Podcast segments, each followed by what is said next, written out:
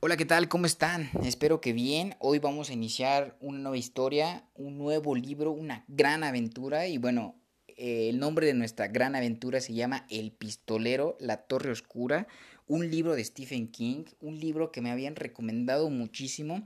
Y hoy que ya lo tengo en mis manos, decido compartirlo con ustedes, que lo empecemos a leer juntos. Y bueno, sin más que decir, rápidamente iniciamos con esta gran historia. Este, espero que esté llena de emociones, espero que nos podamos adentrar juntos a, este gran universo de Stephen King. Bueno, sin más que decir, rápidamente iniciamos, cerramos los ojitos o nos relajamos y nos dejamos llevar hacia este mundo de letras. Capítulo 1. El pistolero. El hombre de negro huía a través del desierto y el pistolero iba en pos de él. El desierto era inmenso, la apoteosis de todos los desiertos y se extendía bajo el firmamento en todas direcciones como una eternidad. Blanco, segador, reseco, desprovisto de cualquier rasgo distintivo salvo por la tenue silueta brumosa de las montañas recortadas en el horizonte y por la hierba del diablo, que producía dulces sueños, pesadillas y muerte. Alguna que otra lápida señalaba el camino, pues el borroso sendero que serpenteaba sobre la gruesa corteza alcalina otrora había sido una carretera. Por allí habían pasado diligencias y vigas. Desde entonces el mundo se había movido, el mundo se había vaciado. El pistolero lo había saltado un vértigo momentáneo, una sensación de vaído que hizo que el mundo entero fuera algo efímero, un objeto que casi podía atravesar con la mirada, la sensación se desvaneció y al igual que el mundo sobre cuyo pellejo caminaba, también él se movió. A través atravesó los kilómetros impasiblemente, sin apresurarse ni entretenerse. De su cintura pendía un odre de cuero, como una salchicha inflada, estaba casi lleno de agua. En el transcurso de muchos años había ido avanzando en el Kef, hasta alcanzar quizá el quinto nivel. Si hubiera sido un santo varón de los maní, ni siquiera habría estado sediento, habría podido observar la, deshidratación de su cuerpo con un desapego interés clínico, enviando el agua a sus resquicios y oscuros huecos internos solo cuando su lógica se lo indicara. Sin embargo, no era un maní, ni un discípulo de Jesús hombre, y de ninguna manera se consideraba santo. En otras palabras, no era más que un simple viajero y todo lo que podía decir con absoluta certeza era que estaba sediento. Y aún así no tenía el anhelo especial de beber. De una manera vaga todo aquello lo complacía. Era lo que la tierra necesitaba. Era una tierra sedienta y en su larga vida él no había hecho más que adaptarse. Por debajo del odre de agua se hallaban las pistolas, cuyo peso se adaptaban a sus manos con toda precisión al heredarlas, les había agregado una placa porque su padre había sido menos robusto y no, tanto, no tan alto como él. Las dos correas se cruzaban sobre su bajo vientre. Las fundas estaban tan bien engrasadas que ni siquiera aquel sol de justicia podría agrietarlas. Las culatas de los revólveres eran de sándalo, amarillas y de finísima textura. Las fundas iban sujetas a los muslos mediante cordones de cuero sin curtir y oscilaban un poco con cada paso. Habían rozado los tejanos en un par de arcos que casi parecían sonrisas. Las vainas de latón de los cartuchos embutidos en las cananas centellaban y emitían destellos como un heliógrafo bajo el sol. Ahora había menos de ellas. El cuero crujía levemente.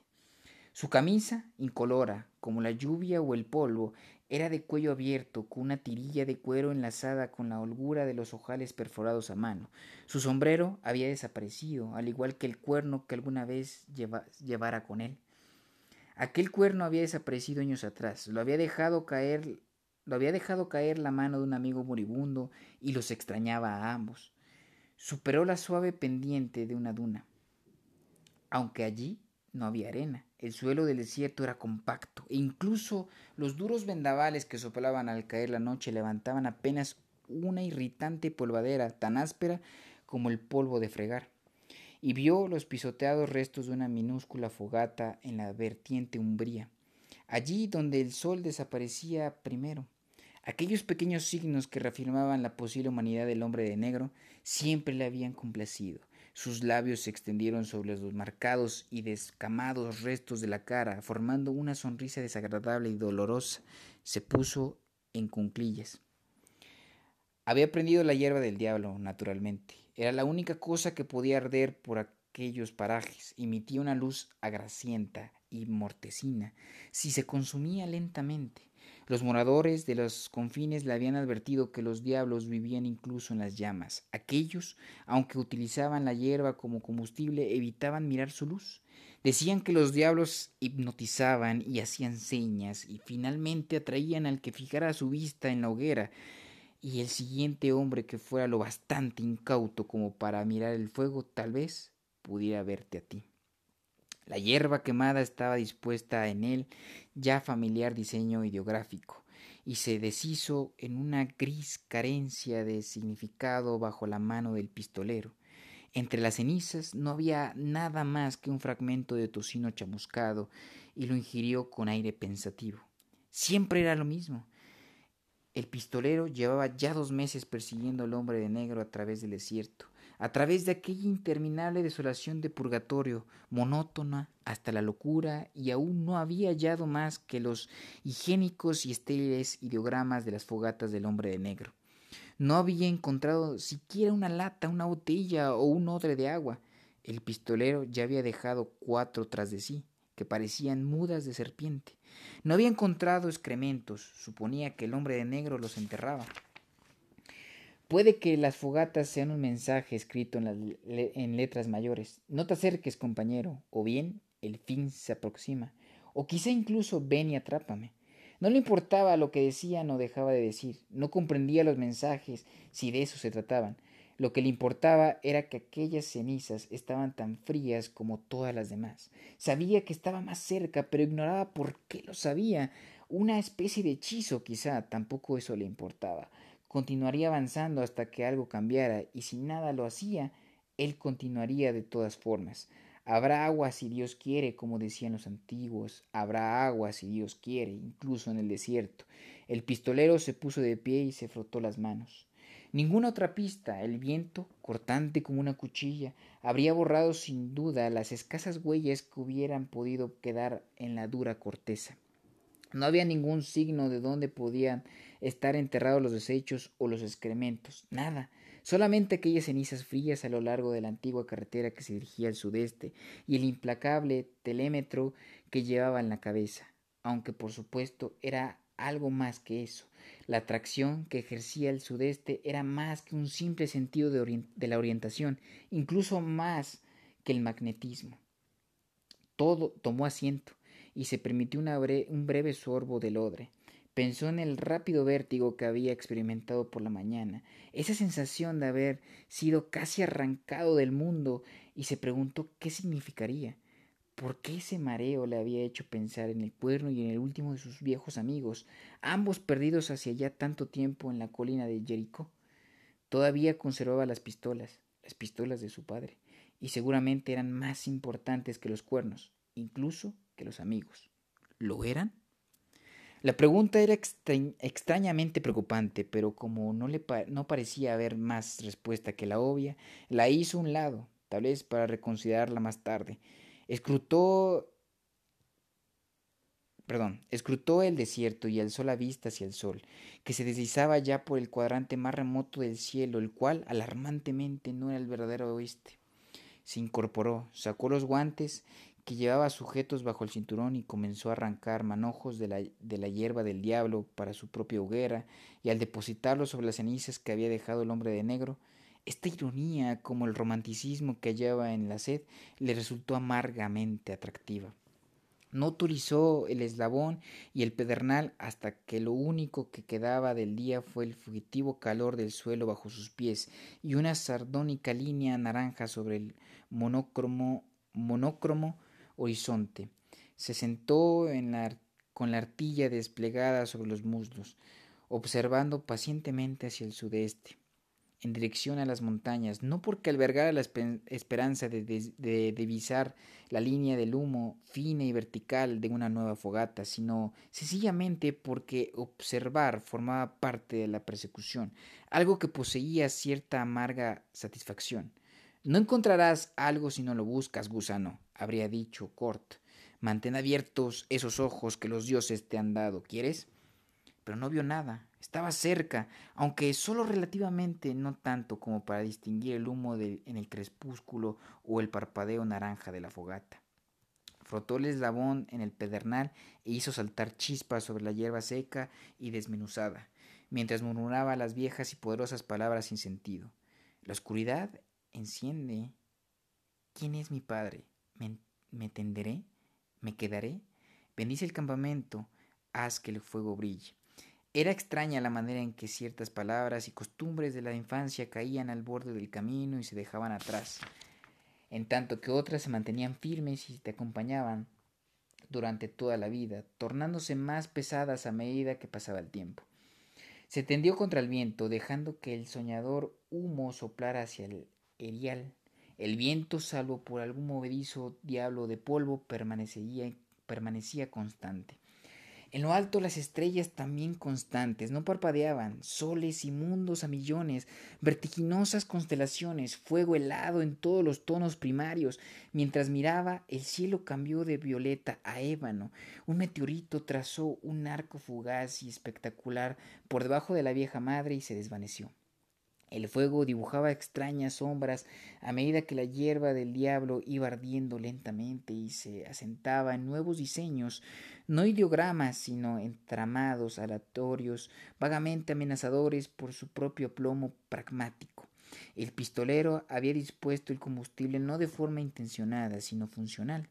Le hablaba de blancos y negros, le hablaba de un hombre que podía componer malas imágenes en extraños cuartos de hotel.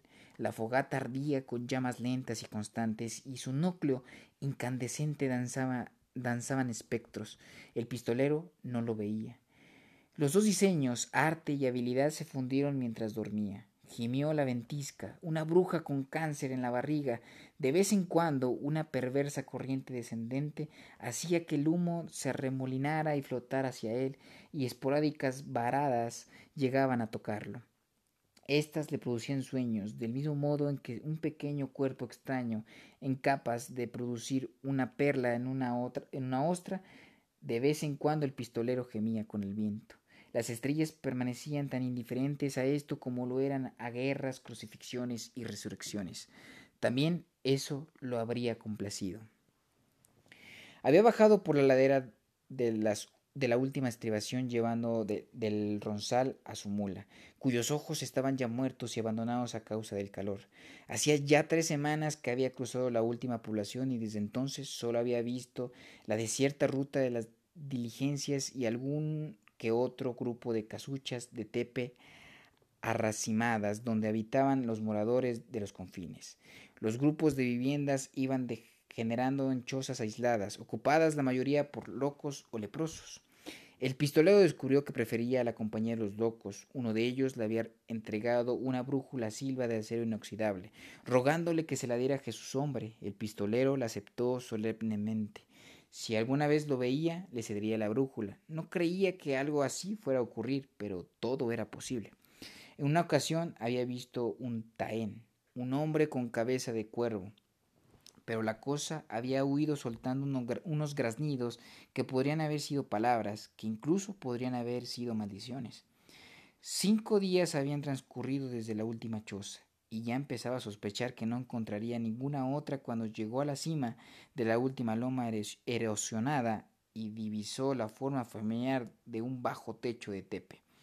El morador, un hombre de sorprendente juventud, con una desgreñada mata de pelo de color fresa que le llegaba casi a la cintura, estaba desherbando una diminuta parcela de maíz con celoso abandono.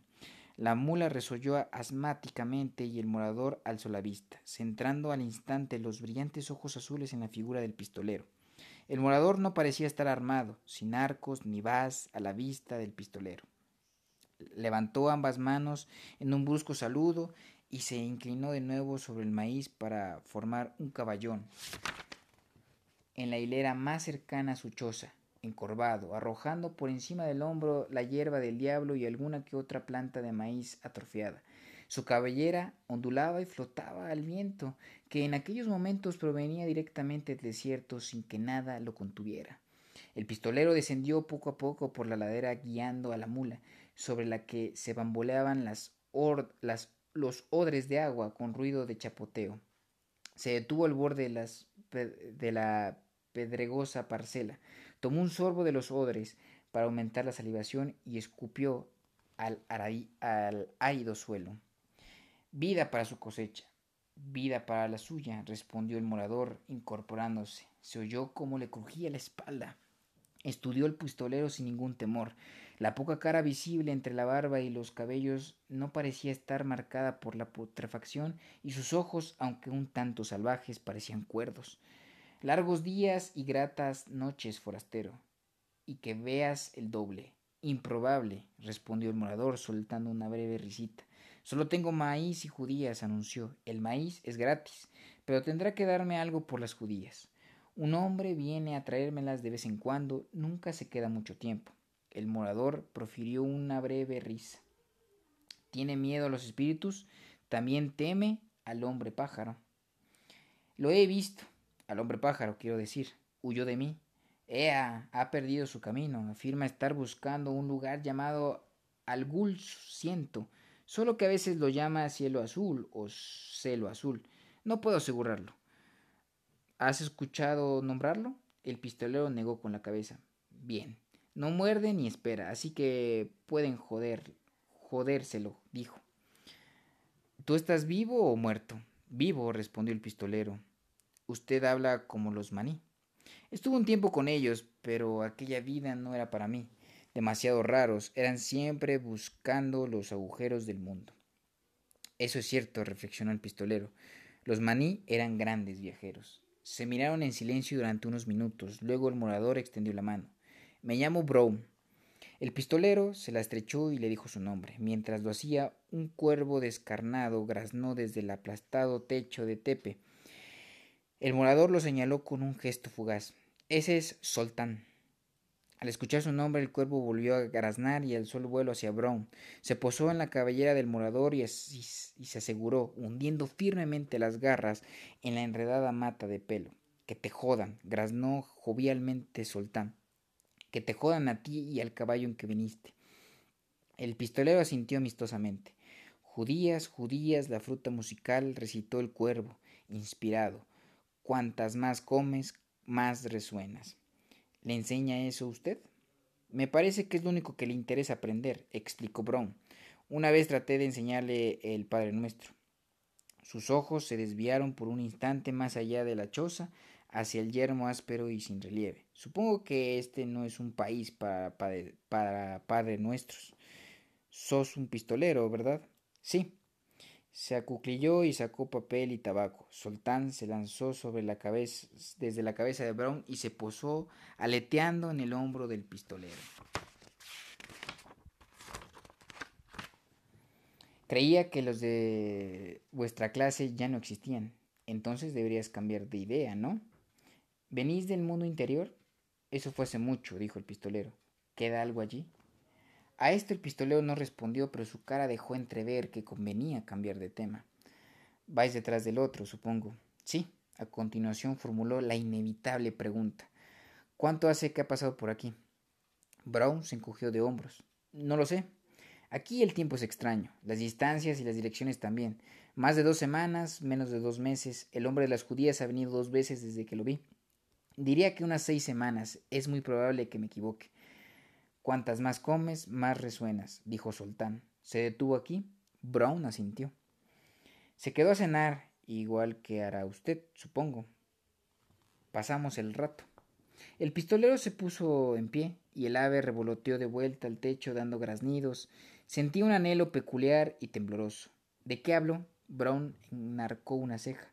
No dijo gran cosa. Dijo dijo que si llovería alguna vez, que cuando llegue que si había enterrado a mi esposa, preguntó si ella era del pueblo maní y le dije que sí, ea, porque parecía saberlo de antemano. Yo llevé el peso de la conversación y no es lo corriente. Hubo una pausa y el único sonido fue el de la ventolera. Es un hechicero, ¿verdad? Entre otras cosas. Brown asintió lentamente. Lo sabía. Sacó un conejo de la manga, destripado y listo para la olla. ¿Y usted lo es? ¿Un hechicero? Rió. Yo solo soy un hombre. Nunca lo atrapará. Lo atraparé. Se miraron el uno al otro y se estableció una súbita corriente de simpatía entre los dos hombres. El morador en su parcela reseca y polvorienta, el pistolero en la dura ladera que descendía gradualmente hacia el desierto. Este último alargó la mano para acoger el pedernal. Tenga. Brown sacó una cerilla con cabeza de azufre y la encendió frotándolo con su uña sucia de tierra. El pistolero acercó la punta del pitillo a la llamita y expiró. Gracias. Querrá usted rellenar los pellejos, apuntó el morador dándose la vuelta. La fuente está abajo al alero, de atrás. Empezaré a hacer la cena. El pistolero avanzó cautelosamente entre las hileras de maíz y rodeó la parte de atrás de la vivienda. La fuente maneaba al fondo de un pozo excavando a mano y revestido de piedras para impedir que se desmoronara, desmoronaran las paredes de tierra. Mientras descendía por la destartalatada escalera, el pistolero calculó que aquellas piedras fácilmente podían representar dos años de trabajo, acarrearlas, arrastrarlas y colocarlas. El agua era clara pero fluía lentamente y tardó un buen rato en llenar todos los odres. Mientras subía el segundo odre, Soltán se detuvo en el borde del pozo. Que te jodan a ti y al caballo en que viniste, comentó. Sobresaltado, el pistolero alzó la vista. El pozo tenía unos cinco metros de profundidad. A Brown le resultaría muy fácil arrojarle una piedra, romperle la cabeza y robarle todo lo que poseía. Solo un chiflado o un podrido no lo harían. Brown no era ninguna de las dos cosas. Sin embargo, Brown le gustaba, de modo que desechó la idea y junto al resto del agua que Dios había enviado, lo que Dios quisiera era asunto del K, no suyo. Cuando cruzó el umbral de la choza y descendió los escalones, la cabaña en sí quedaba bajo el nivel del suelo, a fin de retener y aprovechar el fresco de las noches. Brown estaba removiendo unas mazorcas de maíz sobre las ascuas del pequeño fuego con ayuda de la espátula de madera dura. Había dispuesto dos platos descascarillados en los extremos opuestos de una manta parduzca. El agua para las judías comenzaba a hervir en un caldero suspendido sobre el fuego le pagaré también el agua. Brown no levantó la cabeza. El agua es un regalo de Dios, como supongo sabréis. Las judías las trae Papadoc. El pistolero emitió un gruñido que era una risa. Se sentó con la espalda apoyada en una pared áspera, cruzó los brazos sobre el pecho y cerró los ojos. Al cabo de un rato le llegó hasta la nariz el olor a maíz tostado, un golpeteo como los guijarros cuando Brown vació el cucurucho de judías secas en el caldero, un tac tac esporádico cuando el sultán se paseaba inquieto por el techo. Estaba cansado, desde el horror que había ocurrido en Tul, la última aldea. Venían haciendo jornadas de dieciséis y hasta dieciocho horas, y los últimos doce días había ido andando. La mula estaba al límite de sus fuerzas, viviendo solo por costumbre. Una vez conoció un muchacho llamado Shemi, que tenía una mula. Shemi ya no existía. Ahora ninguno de ellos existía, y solo quedaban dos, él y el hombre de negro. Había oído el rumor de otras tierras después de esta, tierras verdes en un lugar llamado Mundo Medio, pero era difícil de creer. Aquí mismo las tierras verdes parecían la fantasía de un niño. Tac, tac, tac, tac. Dos semanas le había dicho Brown, o quizá tantas como seis. No importaba. En Tul había calendarios y la gente se acordaba del hombre de negro por el viejo que había curado al pasar. Tan solo un viejo moribundo por culpa de la hierba, un viejo de treinta y cinco años, y si Brown estaba en lo cierto, el hombre de negro había perdido terreno desde entonces, pero a partir de ahí empezaba el desierto, y el desierto sería un infierno. Préstame tus alas, pájaro, las desplegaré y planearé sobre las corrientes térmicas. Se dispuso a dormir. Bien, pues yo creo que hasta aquí le dejamos, hasta aquí nos quedamos en este, en este primer capítulo del pistolero. La verdad es una gran historia. Mañana continuaremos. Y sin más que decir, muchísimas gracias.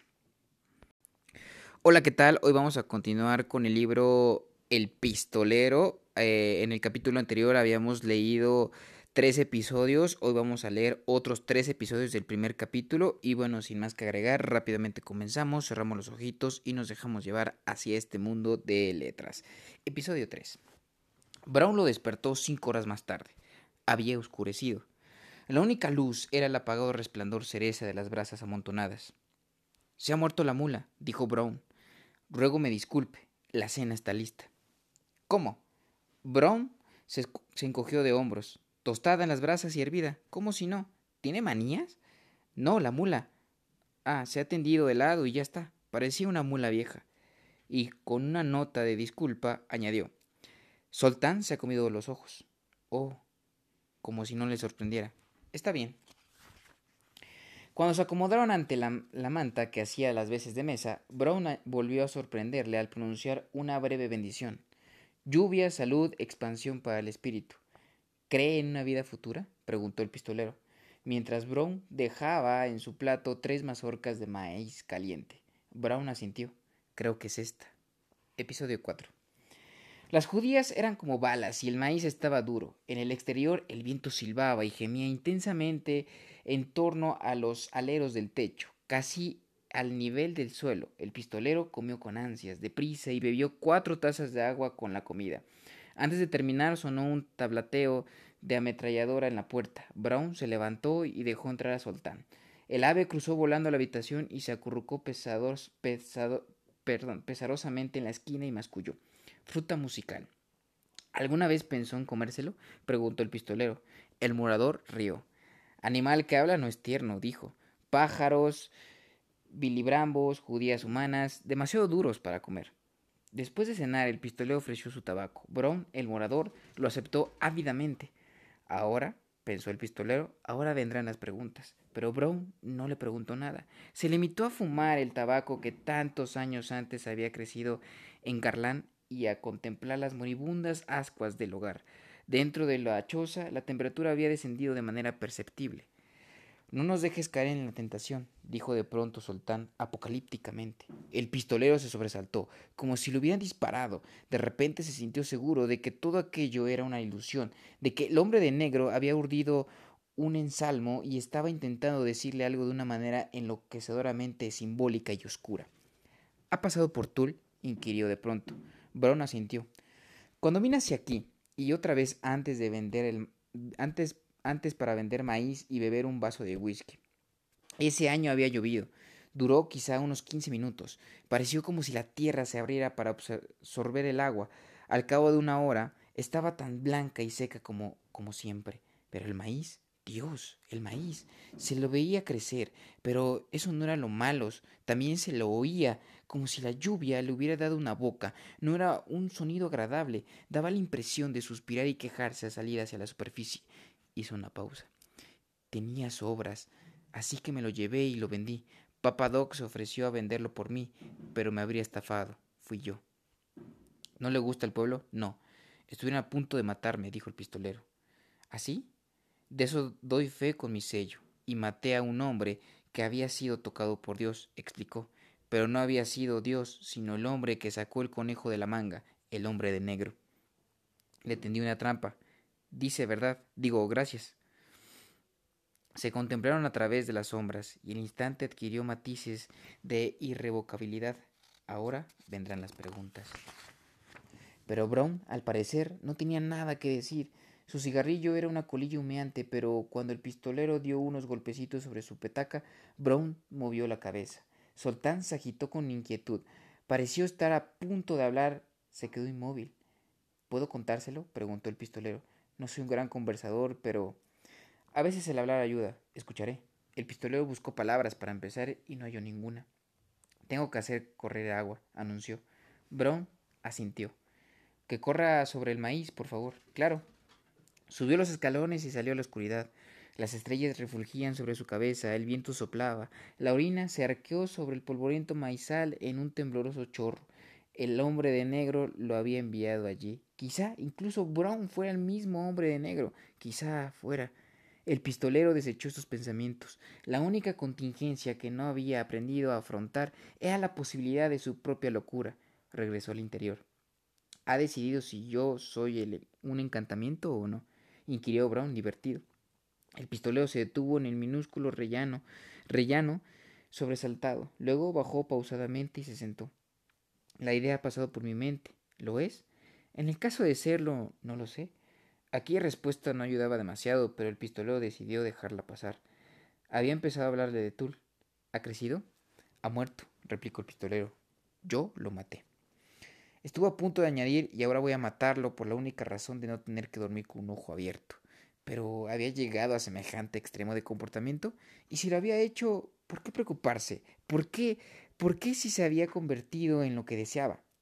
No quiero nada de vos, pistolero, dijo Brown, excepto seguir estando aquí una vez que se haya marchado. No voy a implorar por mi vida, pero eso no significa que no pretenda continuar durante bastante tiempo más. El pistolero cerró los ojos. La cabeza le daba vueltas. Dígame qué es usted, exigió con la voz ronca. Simplemente un hombre, uno que no le hará daño, y todavía deseo escucharlo si aún desea hablar. A esto el pistolero no respondió. Supongo que no se sentirá a gusto hasta que yo se lo pregunte, observó Brown. Y lo haré. ¿Quiere hablarme de Tul? El pistolero se sorprendió al descubrir que esta vez las palabras sí aparecían. Comenzó a hablar en ráfagas entrecortadas que poco a poco se convirtió en un fluido relato ligeramente desprovisto de inflexiones. Se sintió extrañamente excitado, habló hasta bien entrada la noche. Brown no lo interrumpió para nada y tampoco el pájaro. Episodio 5. Compró la mula en Price Town y cuando llegó Tull aún estaba fresca. El sol se había puesto unas horas antes, pero el pistolero siguió viajando, orientándose primero por el resplandor del pueblo en el firmamento, luego por las notas asombradamente nítidas de un piano de taberna en el que alguien tocaba Hey Jode. La carretera iba ensanchándose. A medida que convergían en ella otros caminos, por aquí y por allí se alzaban las luces de chispa, todas muertas. Los bosques habían desaparecido mucho antes, situados por la monótona planicie, interminables campos desolados invadidos de fleo y matorrales, cabañas, espectrales fincas desiertas vigiladas por tristes y lóbregas mansiones en las que innegablemente vagaban los demonios, míseras chabolas desiertas cuyos habitantes se habían marchado o, bien voluntariamente o bien a la fuerza, y la casucha de algún morador ocasional, delatada únicamente por los puntos de luz parpadeante en las tinieblas o por los hoscos y aislados clanes familiares que laboreaban los campos durante el día. El principal cultivo era el maíz, pero también había alubias y unas pocas vallas de calalú. De vez en cuando una vaca huesuda lo miraba estúpidamente entre, entre descortezados postes de aliso. Cuatro veces se cruzó con diligencias, dos de ida y dos de vuelta, casi vacías cuando venían por detrás y los adelantaban a él y a la mula, y más llenas cuando regresaban hacia los bosques del norte. De vez en cuando pasaba un granjero con los pies apoyados en el pescante de su viga, evitando cuidadosamente no mirar al hombre de las pistolas. Era una región horrible. Desde su salida de Price Town había caído un par de chubascos, como regañadientes en ambas ocasiones. Incluso el fleo parecía amarillento y desalentado. Una región para olvidar. No había hallado ninguna huella del hombre de negro. Quizá hubiera tomado una diligencia.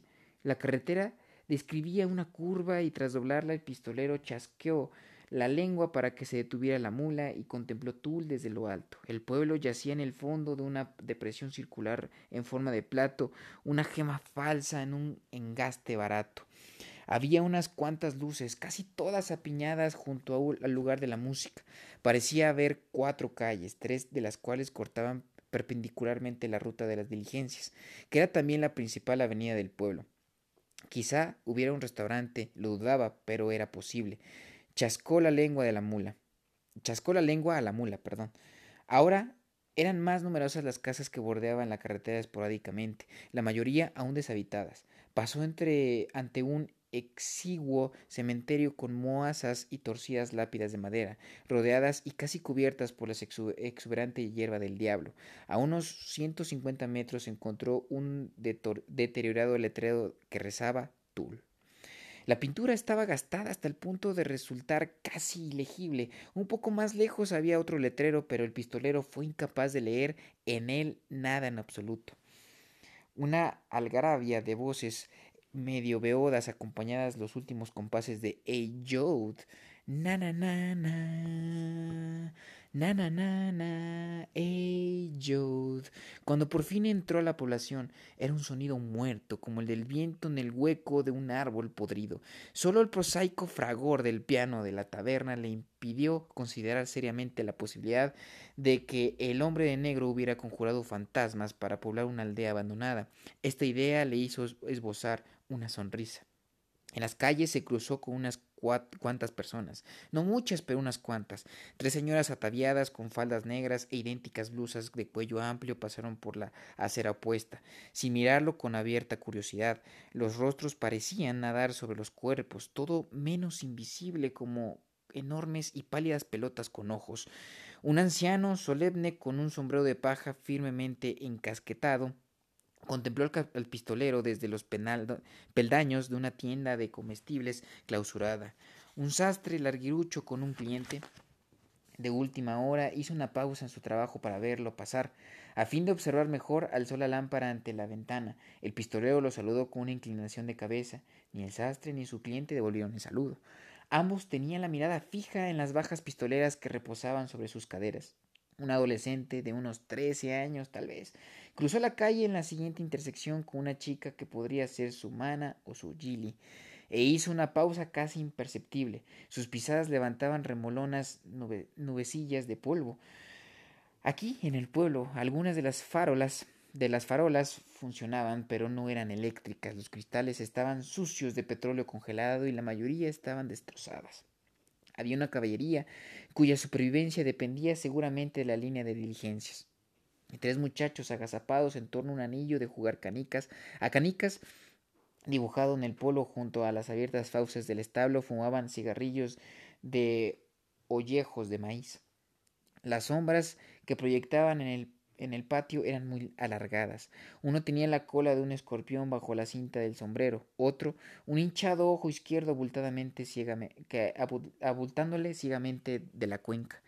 El pistolero pasó ante ellos sin detenerse, conduciendo su mula, y atisbó hacia el lóbrego interior del establo.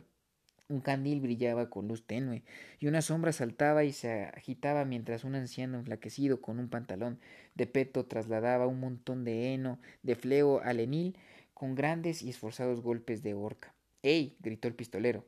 La horca vaciló y el mozo de, la de cuadra se volvió con expresión colérica. ¡Ey usted!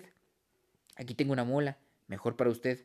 El pistolero arrojó una pesada moneda de oro, acordonada de forma irregular hacia la penumbra. El metal resonó sobre los viejos tablones, sucios de paja desmenuzada, y quedó brillando en el suelo. El mozo de cuadra se acercó, se agachó, la recogió y contempló al pistolero con los párpados entornados. Luego bajó la vista hacia sus cananas y asintió adustamente. ¿Cuánto tiempo quiere dejarla?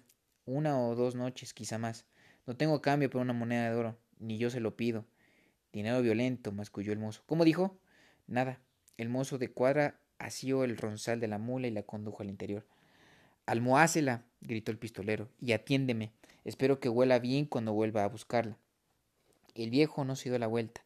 El pistolero se dirigió hacia los muchachos acunclillados ante sus canicas. Los tres habían seguido la conversación con desdeñoso interés.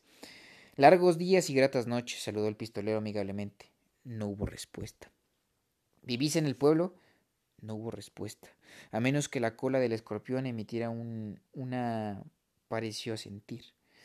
Uno de los muchachos se quitó de la boca un retorcido ollejo de maíz, cogió una canica de vidrio verde y la lanzó hacia el círculo de tierra, acertó a la de un contrario, que salió proyectada al exterior, recogió la bolita de vidrio verde y se dispuso a tirar de nuevo. ¿Hay algún restaurante en este pueblo? inquirió el pistolero. Uno de los chicos, el más joven, levantó la cabeza.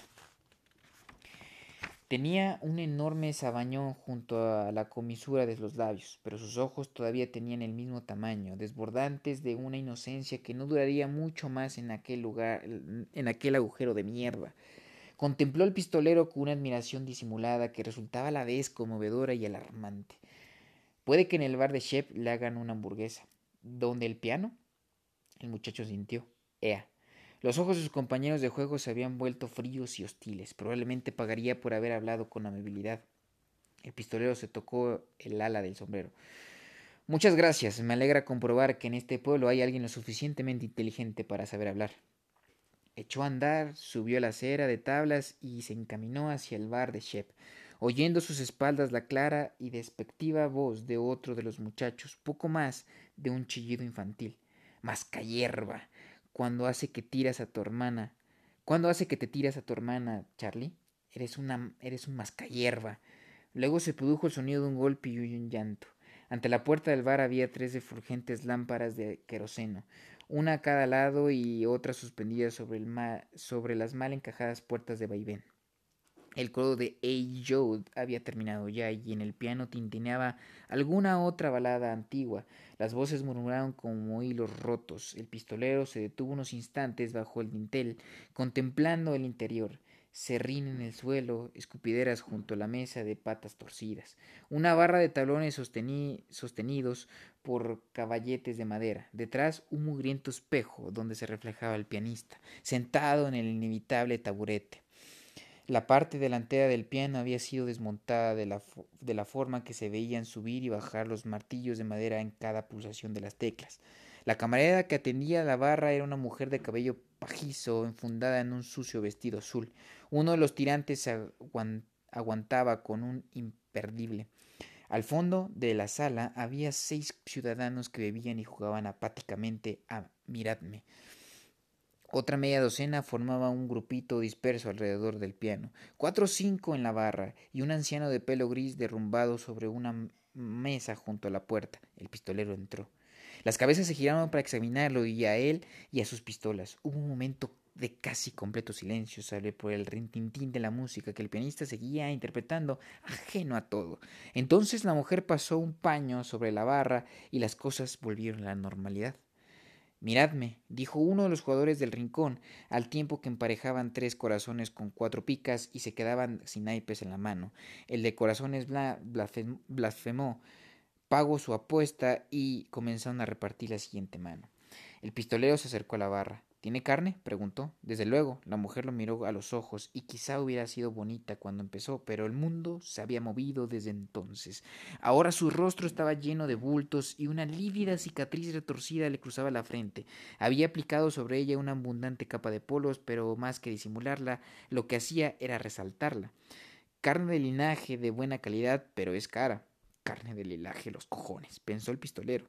Lo que tiene en la despensa proviene de algo con tres ojos, seis patas o ambas cosas. Eso es lo que creo, señora Sai. Quiero tres hamburguesas y una cerveza, si a bien tiene. De nuevo aquel sutil cambio de tono. Tres hamburguesas. La boca se hacía agua y las lenguas se, se relamían de gula lentamente. ¿Tres hamburguesas? ¿Alguno de los que estaban allí habían visto comer tres hamburguesas juntas? Eso le costará cinco dólares. ¿Tiene dólares? ¿Dólares? La mujer asintió, así que probablemente quiso decir dólares, al menos eso creyó él. ¿Con la cerveza incluida? preguntó sonriendo un poco. ¿O la cerveza es gratis? Ella no correspondió la sonrisa. Se la daré, pero una vez que haya visto el color de su dinero. El pistolero puso una pieza de oro sobre la barra y muchas miradas la siguieron. Tras la barra, a la izquierda del espejo había un brasero de carbón lleno de rescoldos que humaban perezosamente sin llama. La mujer desapareció hacia un cuartito que había detrás y regresó con carne picada sobre una hoja de papel. Amasó tres círculos y los colocó sobre las brasas. Emanaba un olor exasperante. El pistolero esperó con imperturbable indiferencia, apenas consciente de las vacilaciones del piano, la demora en la partida de cartas, las miradas de soslayo de los habituales de la barra. El hombre que iba hacia él estaba ya a mitad de camino cuando el pistolero lo vio reflejado en el camino. Era un hombre casi completamente calvo y su mano estaba cerrada sobre el mango de un gigantesco cuchillo de caza, asegurado en su cinturón como una funda. Vuelva a sentarse, dijo el pistolero. Hágase un favor, capullo.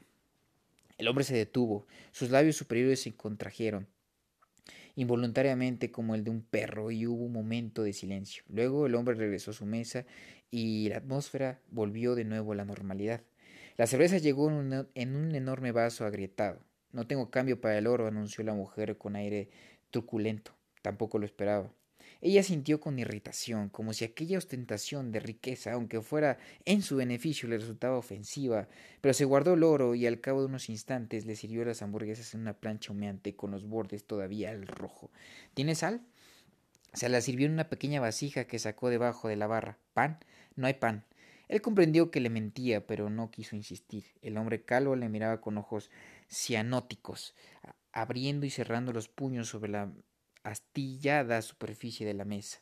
Las aletas de su nariz se ensanchaban con palpitante regularidad olfateando el aroma de la carne. Al menos eso era gratis. El pistolero empezó a comer tranquilamente, casi con languidez, cortando trozos de carne con el borde del tenedor y llevándoselos a la boca mientras trataba de no pensar en el aspecto que debió haber debió de haber tenido la vaca de donde procedía. Carne de linaje, había dicho ella, por supuesto. Y los cerdos podían bailar el comala a la luz de la luna del buhonero. Casi había terminado y se disponía ya a pedir otra cerveza y a liar un cigarrillo cuando la mano se posó en su hombro. De pronto, el pistolero advirtió que la sala estaba de nuevo en silencio y saboreó la, la densa tensión del aire. Volvió la cabeza y descubrió el rostro del hombre que a su llegada estaba durmiendo junto a la puerta. Era un rostro espantoso. El olor de la hierba del diablo era como una miasma, como un miasma pútrido.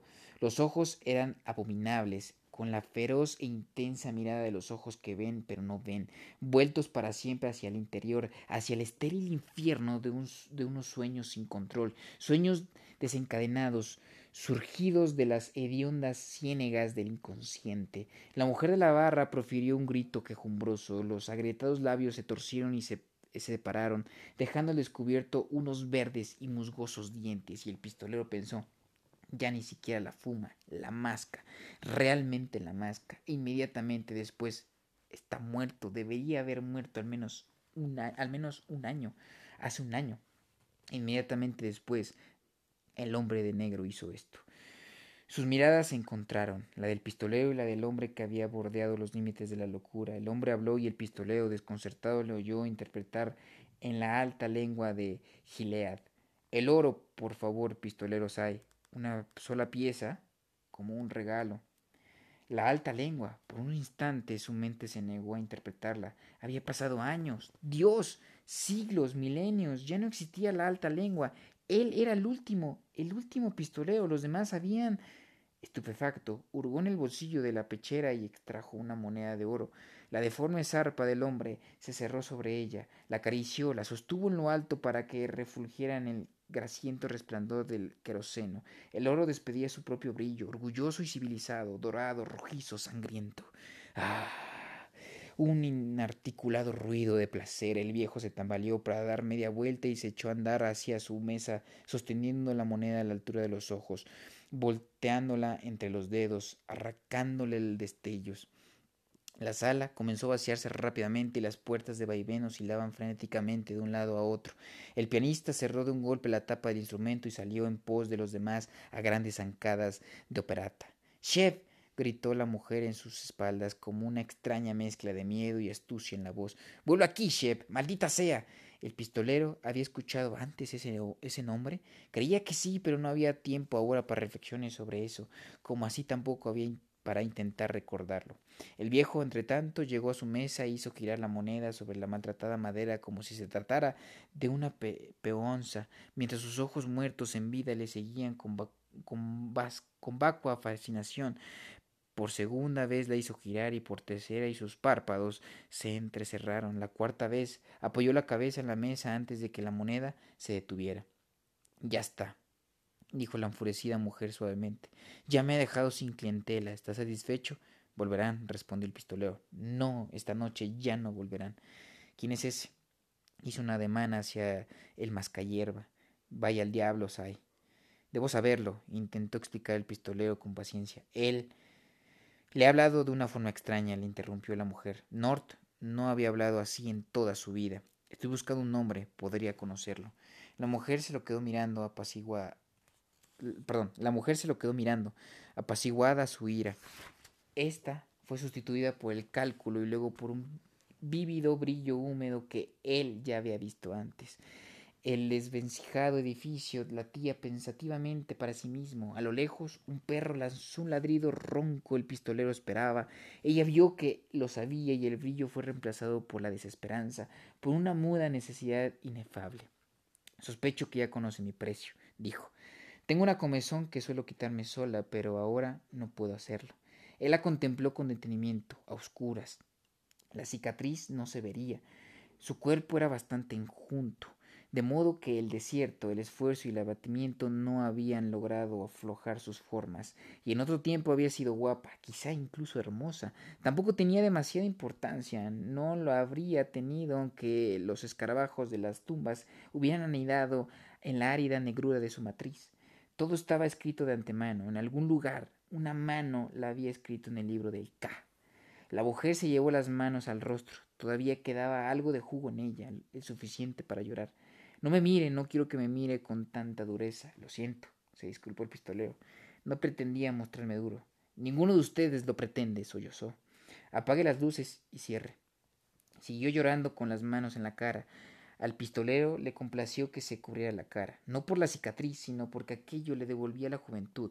Si bien no la doncellez, el imperdible que sujetaba el tirante del vestido brilló a la mortecina luz. ¿Cree que el viejo pueda robarle algo? Lo echaré si lo intenta. No, susurró ella.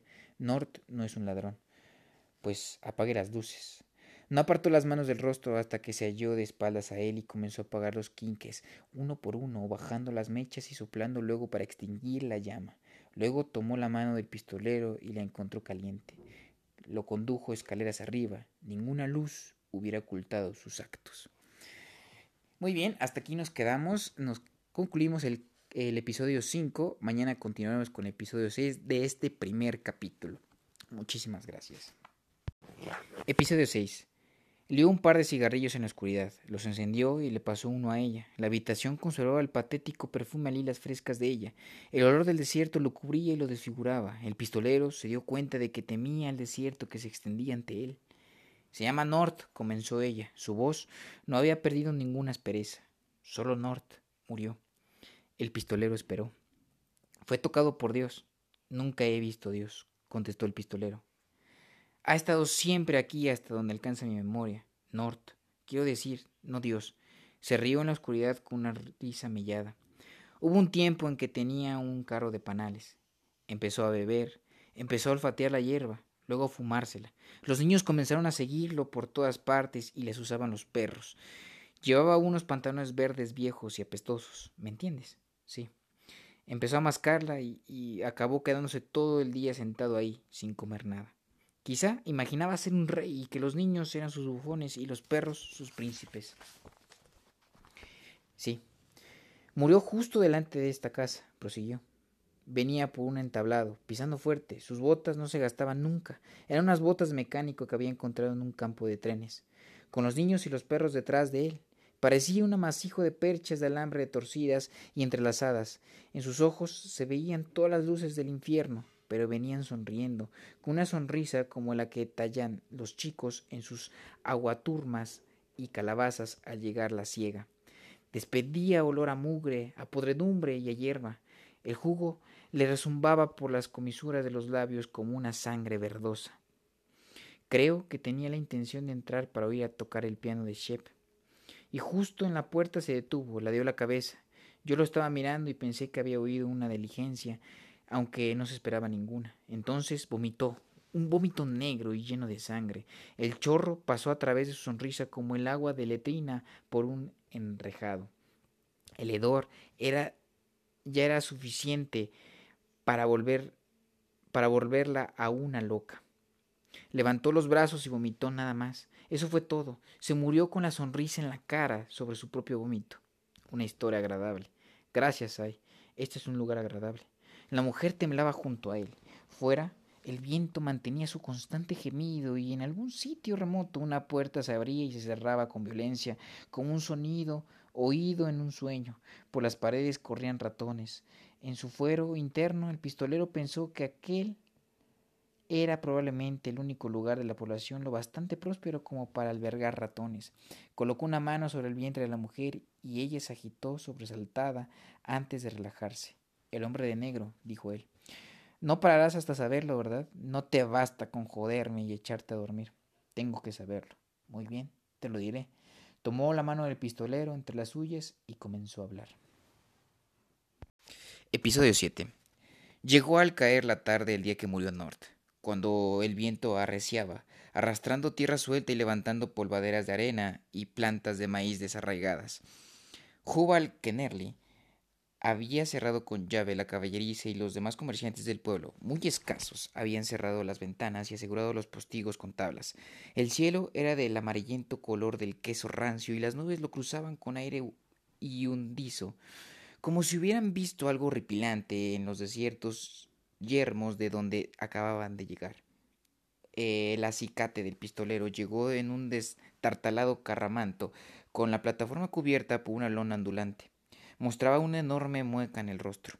Le vieron llegar y el viejo Kennerly, tendido ante la ventana con un una botella en una mano y la blanda y cálida carne del pecho izquierdo de su segunda hija en la otra.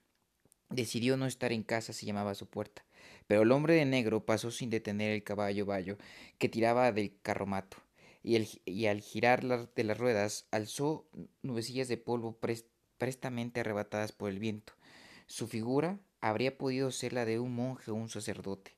Llevaba una túnica negra moteada de polvo y una amplia capucha le cubría la cabeza y ocultaba sus facciones, aunque no aquella sonrisa burlona y desagradable. Su túnica ondulaba y aleteaba bajo el dobladillo de la prenda pesadas pesadas botas de villa con la puntera cuadrada.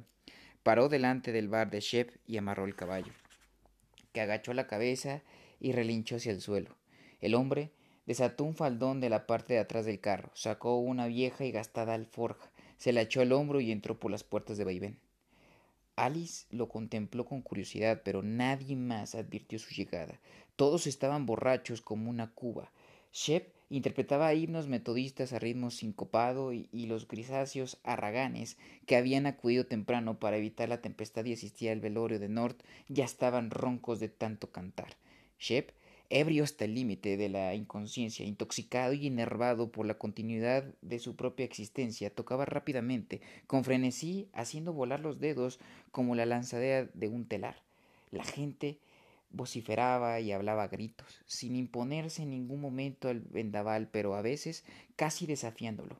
En un rincón, Sachari le echaba le había levantado las faldas a Amy Feldon y estaba pintándose pintando amuletos de la ciega en las rodillas.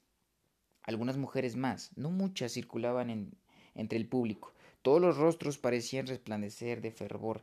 Con todo, la mortecina luz de la tormenta que se filtraba a través de las puertas de vaivén daba la impresión de burlarse de ellos. North yacía sobre las dos mesas juntas en el centro del salón. Las botas configuraban una música B Tenían la boca abierta en una sonrisa laxa, pero alguien le había cerrado los ojos y colocado balas sobre ellos. También le habían cruzado las manos sobre el pecho y sostenía una ramita de hierba del diablo. El muerto olía veneno. El hombre de negro se echó el capuz hacia atrás y anduvo hasta la barra. Alice lo contempló, sintiendo nacer en ella una ansiedad mezclada con la familiar necesidad que ocultaba en su interior. El hombre no ostentaba ningún símbolo religioso, pero aquello de por sí no significaba nada. ¿Whisky? pidió él. Su voz era suave y agradable. Whisky del bueno, cariño. La mujer metió la mano bajo el mostrador y sacó una botella de Star. Había podido endorsarle en el matarratas lo local como si hubiera sido lo mejor que tenía, pero no lo hizo. Le sirvió un vaso mientras el hombre de negro la observaba con sus ojos grandes y luminosos. La penumbra del local no permitía determinar con exactitud de qué color eran. La necesidad de se le intensificó. En el salón continuaban las algarabias y los chillidos sin debilitarse. Shep, el inútil eunuco, interpretaba un himno sobre la soledad de Cristo y a alguien había persuadido a la tía Mil para que cantase. Su voz, áspera y desafinada, cortó el parloteo como haría un hacha embotada con los sesos de un ternero. ¡Eh! Ali. acudió a la llamada resentida con el silencio del forastero, resentida con sus ojos de ningún color y con su propia ingle impaciente. Sus necesidades la atemorizaban, eran caprichosas y no podían dominarlas. Quizá fueran la señal del cambio que a su vez señalaría el comienzo de la vejez. Y en Tula, y en Tul, perdón, la vejez solía ser tan breve y cruda como el crepúsculo en invierno. Sirvió cerveza hasta que el cuñete estuvo vacío y entonces espitó otro. En ningún momento se le ocurrió pedirle a Shep que lo hiciera. La obedecería con su mejor voluntad, como el perro que era, y se aplastaría los dedos con el mazo o lo regaría todo con espuma de cerveza. Mientras ella misma lo hacía, los ojos del forastero no aparentaron, no, no se apartaron de ella. Podía sentir su mirada. Mucha gente, comentó el hombre cuando ella regresó. No había tocado su bebida, limitándose a hacer rodar el vaso entre las palmas para calentarlo. Un velatorio. Ya he visto el difunto. Son unos borrachos, exclamó ella con un odio repentino. Son todos unos borrachos.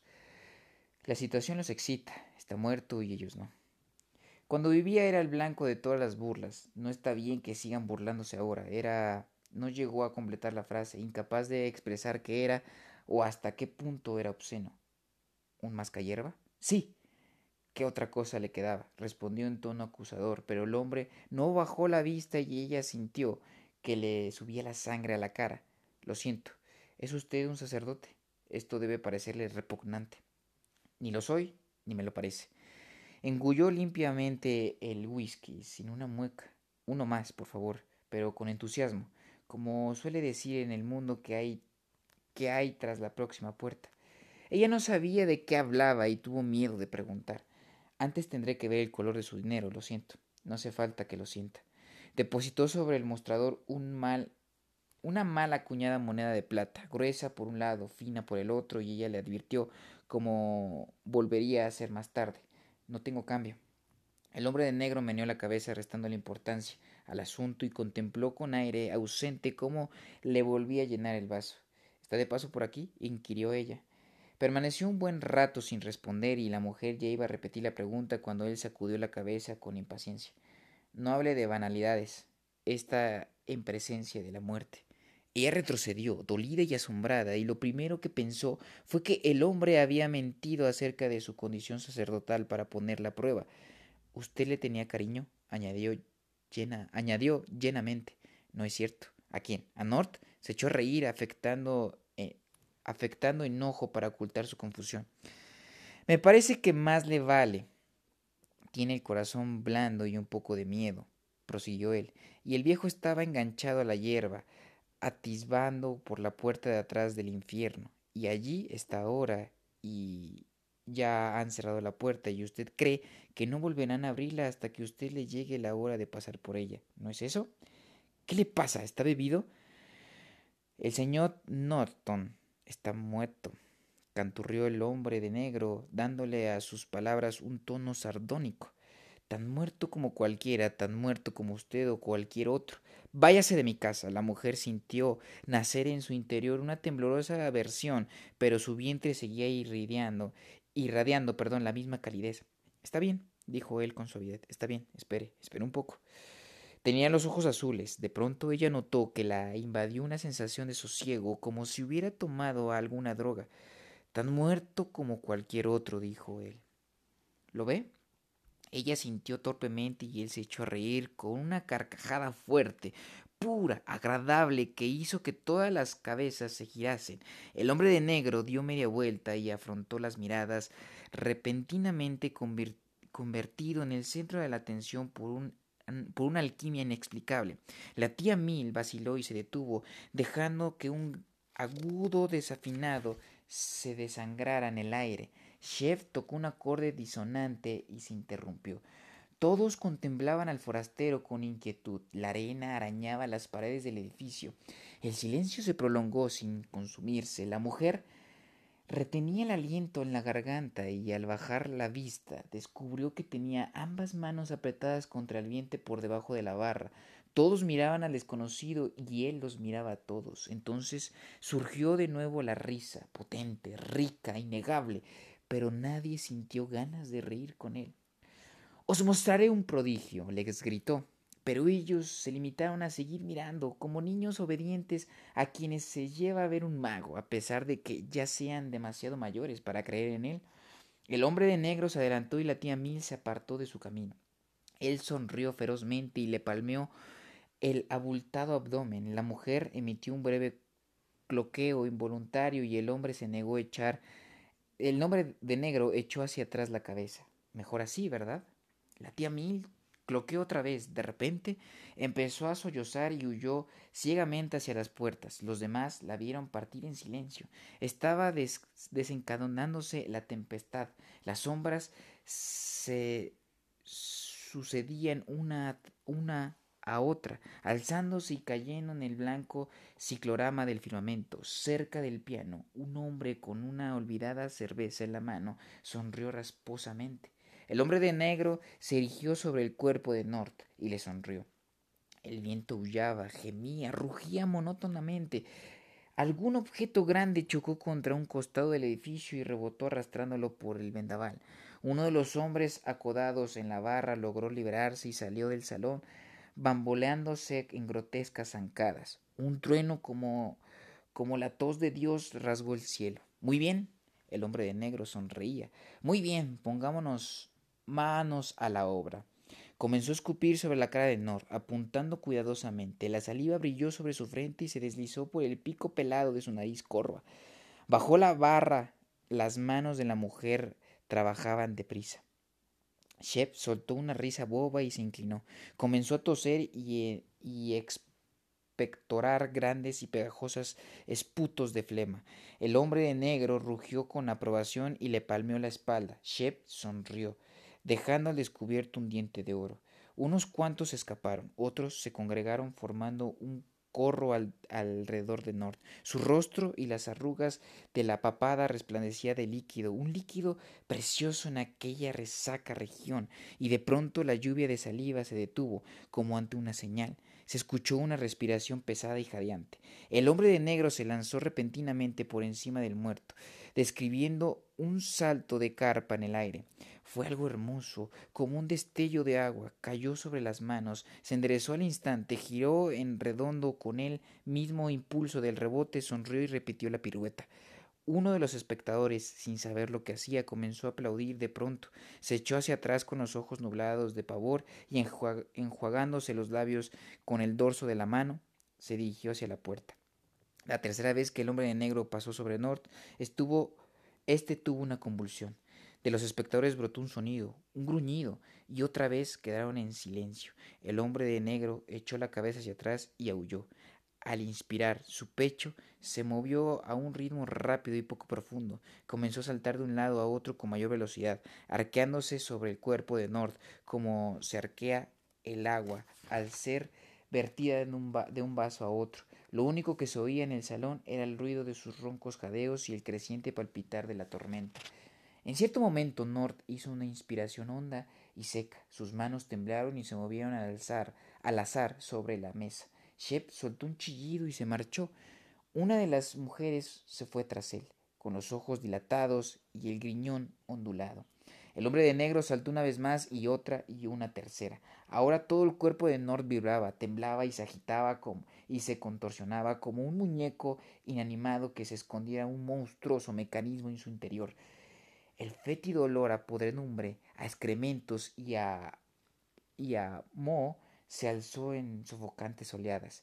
Llegó un momento en que sus ojos se abrieron. Alice sintió que sus pies torpes e insensibles la arrastraban hacia atrás. Chocó contra el espejo, haciendo temblar y un pánico ciego se apoderó de ella. Salió disparada como un novillo. Aquí tiene el prodigio, gritó el hombre de negro a sus espaldas jadeando. Lo he hecho para usted. Ahora podrá dormir tranquila, porque ni siquiera esto es irreversible, aunque sea tan jodidamente divertido. Y se echó a reír de nuevo. El sonido se apagó mientras ella corría escaleras arriba y no se detuvo hasta haberle puesto el cerrojo a la puerta que comunicaba con las tres habitaciones de encima del bar. Entonces, detrás de la puerta, empezó a reír nerviosamente y a sacudir las caderas de un lado a otro. El sonido se convirtió en un fúnebre plañido que se confundía con el viento. Siguió oyendo el ruido que había hecho Nord al volver a la vida, ruidos de puños que golpeaban ciegamente la tapa de un ataúd. ¿Qué clase de pensamiento, se preguntó, saldría de un cerebro reanimado? ¿Qué había visto mientras estuvo muerto? ¿Cuánto recordaría? ¿Lo revelaría? Estaban los secretos de la tumba esperándolos en la planta baja. Lo más terrible de estas preguntas, reconoció, era que indudablemente quería formularlas. Abajo, Nord salió con aire ausente a la tormenta para arrancar un poco de hierba. El hombre de negro, ahora el único cliente del bar, quizá lo haya visto salir, quizá sin perder la sonrisa.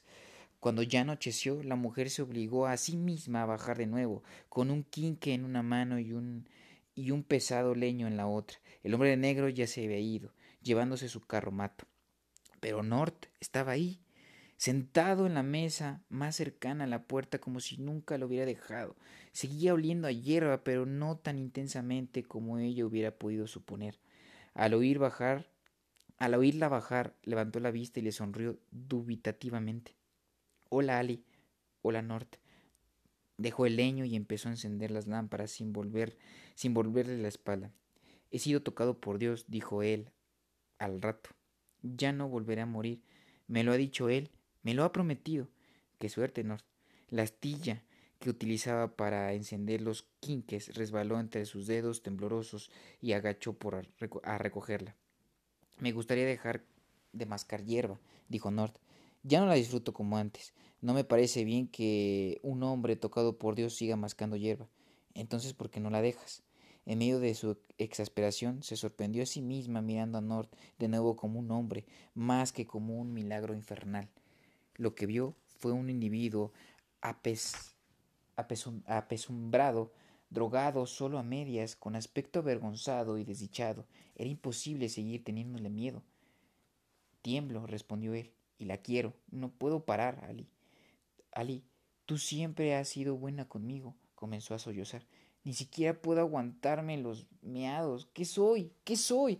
Ali se acercó a la mesa y se quedó allí, vacilante. Habría podido hacer que ya no la quisiera. Se lamentó entre lágrimas. Si ha podido resucitarme, también habría podido hacer eso por mí. No me quejo, no quiero quejarme. Miró en, mm, miró en torno con inquietud y susurró. ¿Podría hacerme caer muerto si me quejo? Quizás sea una broma, parecía tener gran sentido del humor.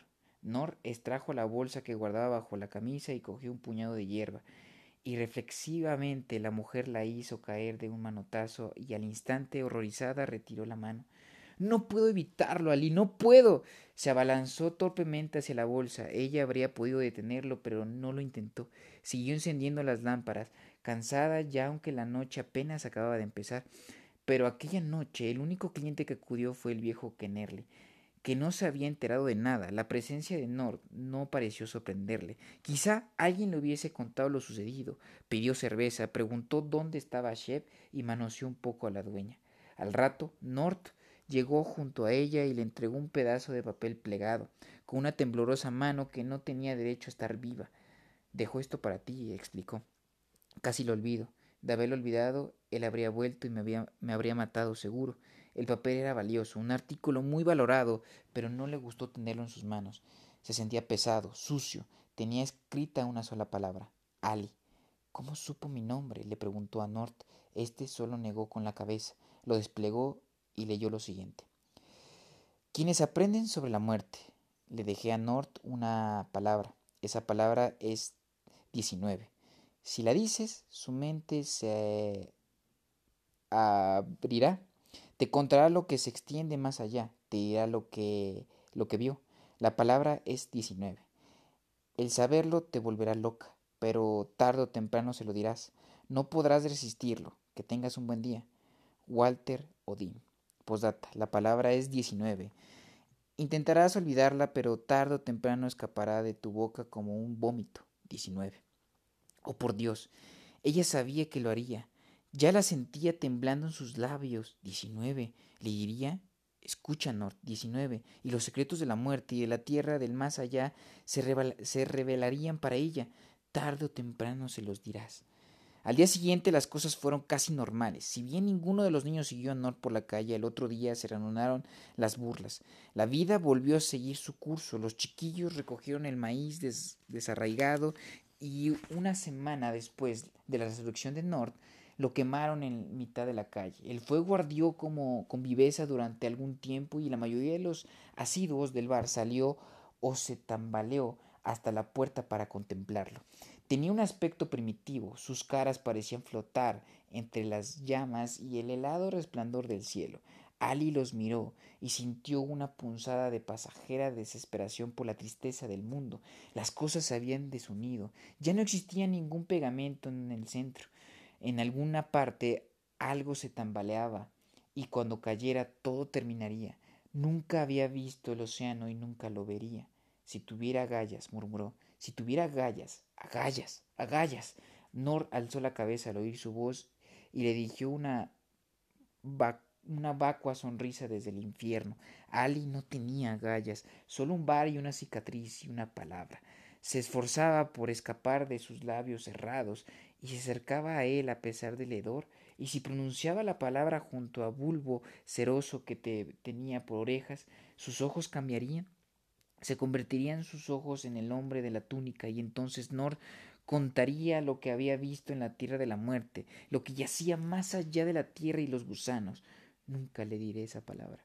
Pero el hombre que había devuelto la vida a Nord y dejado la nota para ella, el que había dejado una palabra como una pistola que algún día ella pudiera apretarse contra la sien, lo sabía bien.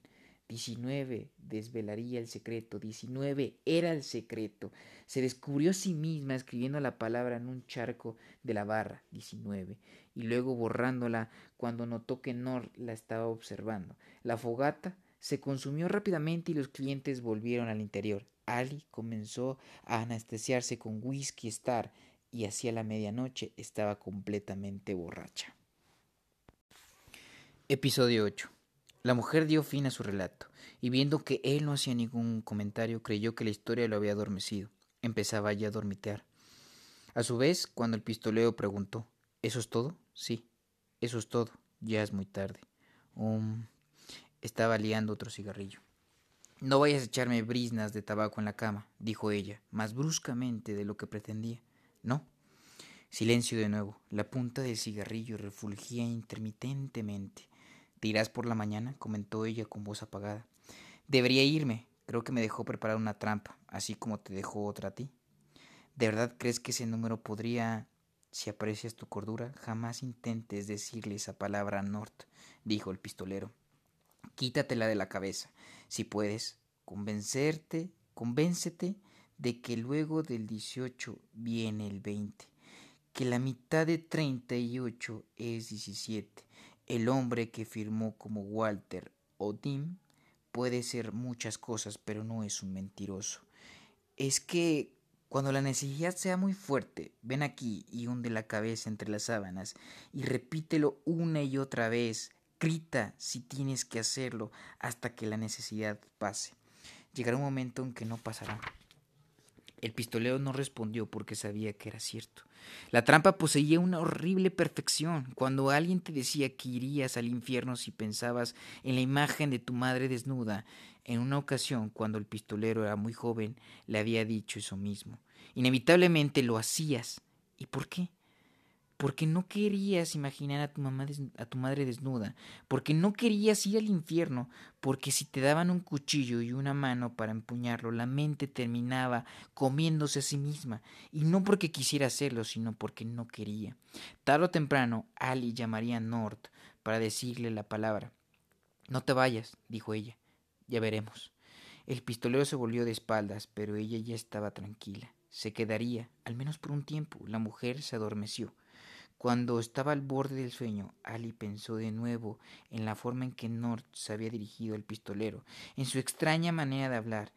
En ningún otro momento, ni antes ni después, había visto al pistolero expresar alguna emoción. Incluso haciendo el amor había permanecido silencioso. Apenas hacia el final, su respiración se volvió más áspera y luego se detuvo durante uno o dos segundos. Aquel hombre era como algo salido de un cuento de hadas o de un mito, una criatura fabulosa y peligrosa. ¿Concedería deseos? Pensó que la respuesta era sí, que ya le había concedido uno. Él se quedaría por un tiempo. Aquel deseo bastaba para una perra sin suerte llena de cicatrices como ella, y mañana habría tiempo para pensar en otro deseo o en un tercero. Se durmió. Episodio 9. Por la mañana, Ali preparó semola de maíz y el pistolero la comió sin ningún comentario. Se llevaba las cucharadas a la boca sin pensar en la mujer, sin verla apenas. Sabía que debía partir. A cada minuto que él permanecía sentado allí, el hombre de negro se encontraba un poco más lejos. A aquellas alturas ya habría cruzado los arroyos y llegado al desierto. Avanzaba en dirección sudeste, y el pistolero sabía por qué. ¿Tienes un mapa? preguntó levantando la cabeza. ¿Del pueblo? Ella se echó a reír. No es lo bastante grande para que haga falta un mapa. No, de lo que hay al sudeste de aquí. La sonrisa de la mujer se desvaneció. El desierto, solamente el desierto. Pensaba que te quedarías un tiempo. ¿Qué hay al otro lado del desierto? ¿Cómo quieres que lo sepa? Nadie lo cruza. Desde que estoy aquí no lo ha intentado nadie. Se enjugó las manos, cogió un par de agarradores y vació la olla de agua que tenía el fuego en el fregadero, con un chapoteo humeante. Las nubes corren en aquella dirección, es como si algo las absorbiera. El pistolero se levantó. ¿A dónde vas? La mujer percibió el chirreante temor que impregnaba su voz y se detestó por ello. A la caballeriza. Si hay alguien que lo sepa, será el mozo de cuadra. Le puso las manos sobre los hombros. Eran manos ásperas, pero también cálidas. Y he de pensar en mi mula. Si me quedo, alguien tendrá que cuidar de ella para cuando me marche. Pero todavía no. Alzó la vista hacia él. No te confíes de ese Kennerly.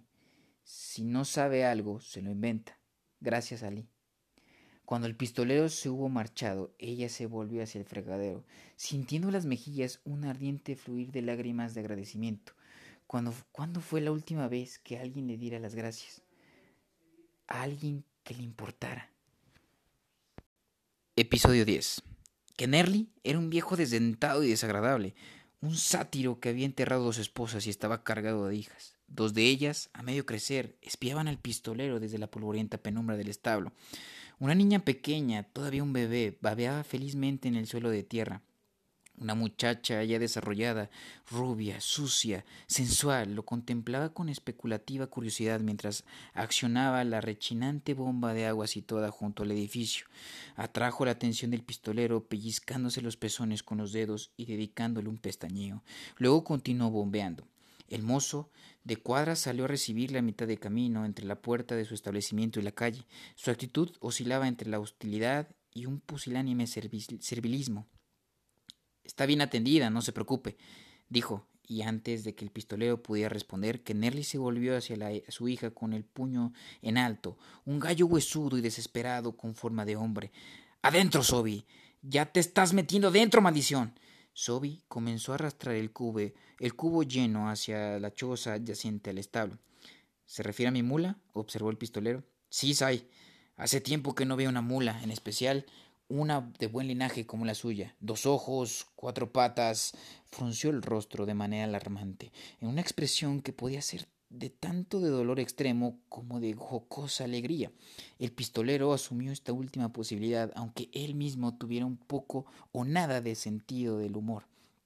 Tiempo atrás solía haber mulas salvajes, continuó Kennerly, pero el mundo se ha movido. Ahora apenas se ven unos pocos bueyes mutis, los caballos de la diligencia y. ¡Sobi! ¡Te daré una tunda, por Dios! No muerdo, comentó apacible el pistolero que Nerly se encogió de hombros y esbozó una sonrisa.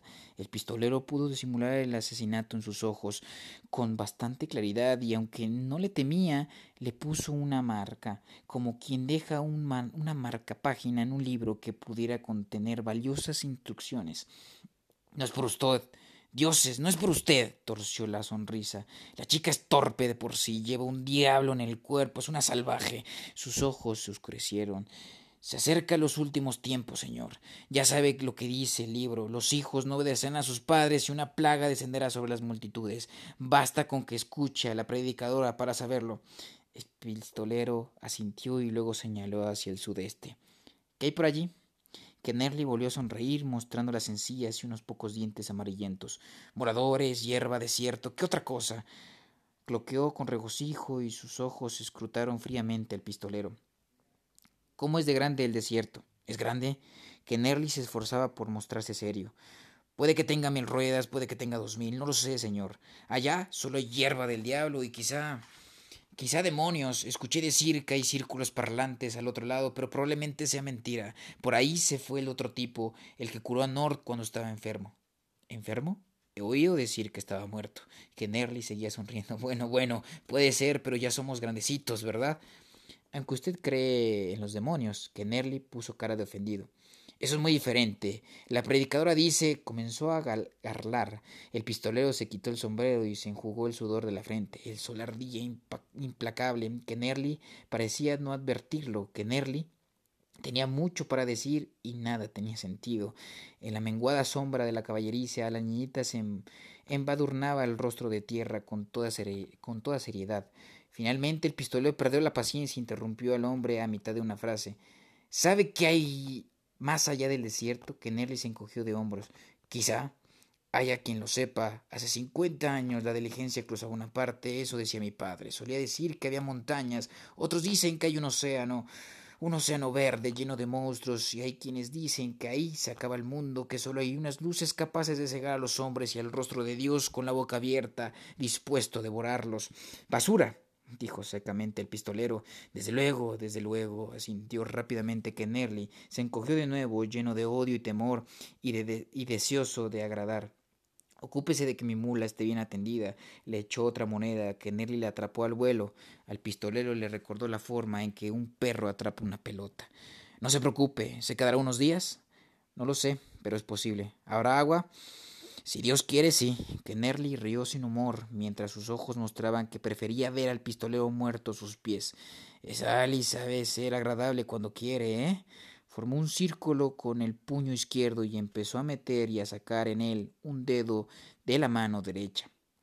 ¿Ha dicho algo? preguntó el pistolero con aire ausente. Los ojos de Kenerlia amaneció un terror súbito, como dos lunas gemelas que, se, al alzaran sobre el horizonte, escondió las manos tras la espalda como un niño travieso al que descubren con el frasco de la mermelada. No sé, ni una palabra, y si le he dicho, lo siento pero el rabillo del ojo vio a Sofía asomada a una ventana y se volvió bruscamente hacia ella. Ahora sí que te daré una buena tunda, cara de puta.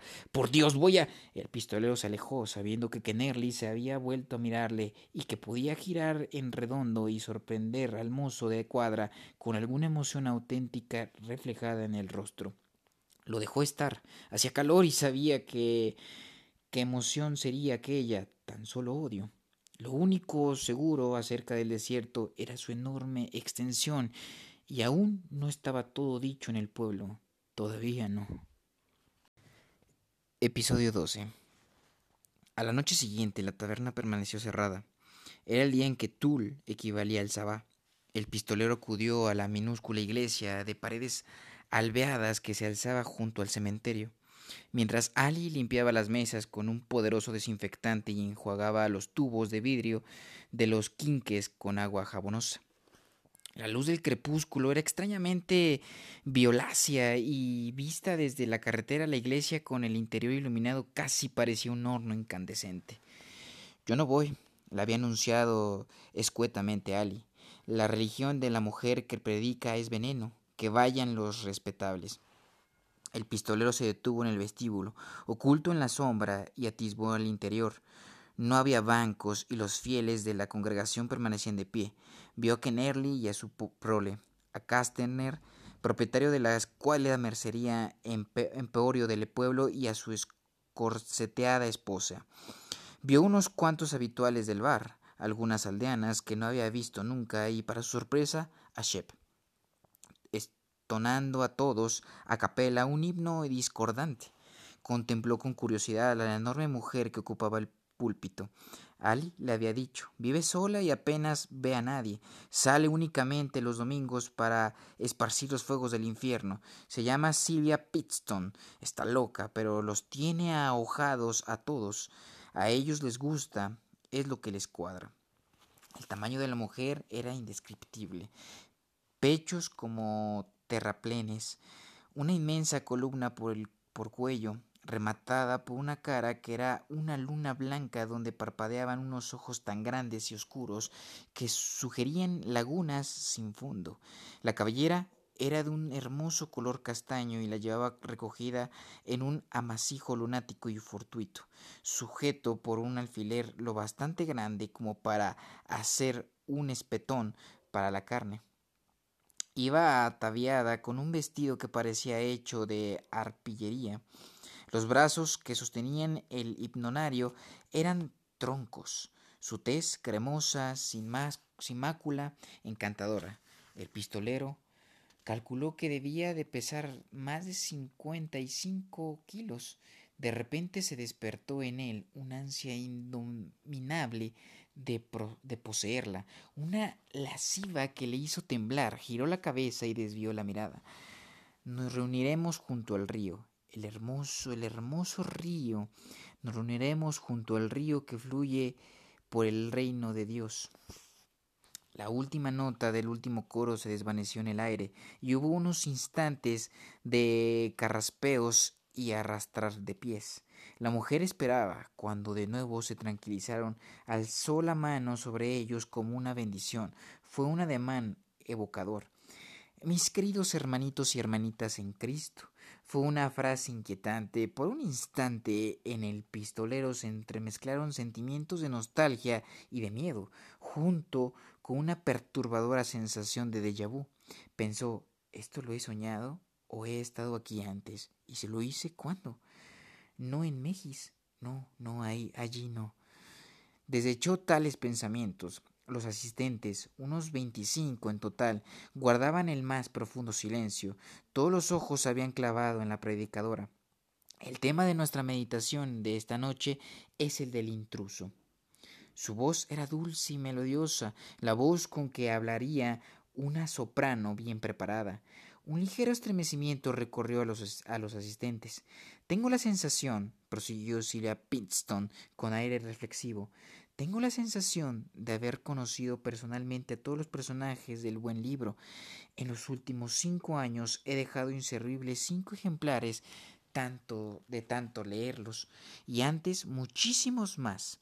Adoro la narración y adoro a los personajes que en aquella aparecen que he entrado en el foso de los leones del brazo de Daniel. Estaba con David cuando Betsabé, que se bañaba en el estanque, lo tentó. He estado en el horno flamígero con Sadrach, Mesach y Abedengo. Maté a dos mil con Sansón cuando blandió la quijada y fui deslumbrada junto con San Pablo en el camino de Damasco. Lloré con María en la Gólgota la audiencia suspiró suavemente. Los he conocido y los he amado. Solo hay uno. Levantó un dedo y prosiguió. Solamente hay un actor al que no conozco en el mayor de todos los dramas. Solamente uno se mantiene al margen con el rostro en las tinieblas. Solamente uno hace que mi cuerpo tiemble y mi espíritu desfallezca. Le temo. No sé, no sé lo que piensa y le temo. Temo al intruso. Otro suspiro. Una de las mujeres se había llevado una mano a la boca como para contener un grito y se mecía y se mecía. El intruso que se presentó a Eva como una serpiente en su vientre, sonriendo y retorciéndose, el intruso que caminaba entre los hijos de Israel mientras Moisés hallaba en la cima del monte, el que los impulsó a construir un ídolo de oro y adorarlo con obsesionidades y, fornicación, gemidos, gestos de asentimiento, el intruso. Estaba en el balcón con Jezabel cuando el rey Ahaz caía aullando hacia su muerte, y él y ella sonrieron cuando los perros acudieron a lamer su sangre. Oh hermanitos y hermanitas, precaveos del intruso. Sí, oh Jesús, era el primer hombre que el pistolero había visto al llegar a la población, el del sombrero de paja. Siempre he estado ahí, hermanos y hermanas, pero no conozco sus pensamientos y vosotros y vosotros tampoco los conocéis.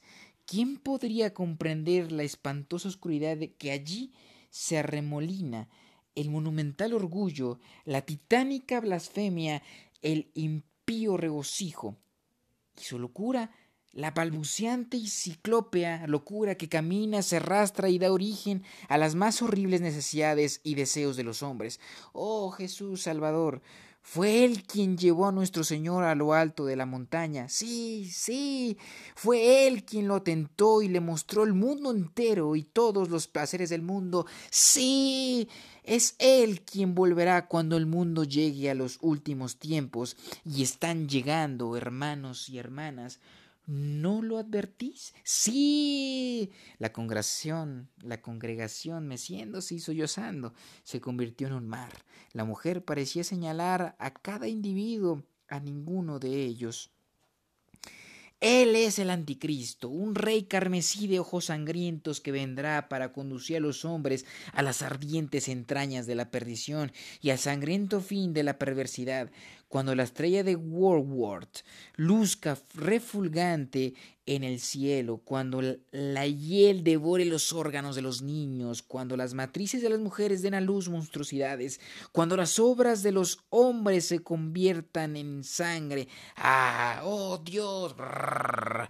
Una mujer se desplomó al suelo, agitando inconteniblemente las piernas. Uno de sus zapatos salió despedido. Él es quien se esconde tras todos los placeres carnales, quien creó las máquinas que llevan la Merck estampado. Él, el intruso. La Merck, pensó el pistolero. O quizá haya dicho la marca. La expresión le sonaba de algún lado, aunque no pudiera precisar de dónde. No obstante, la guardó en su espaciosa memoria. Sí, señor. seguía gritando. Un hombre cayó de rodillas, sujetándose la cabeza y mugiendo. Cuando tomáis una bebida, ¿quién sostiene la botella? El intruso. Cuando os sentáis a una mesa de faro o de miradme, ¿quién reparte las cartas? El intruso.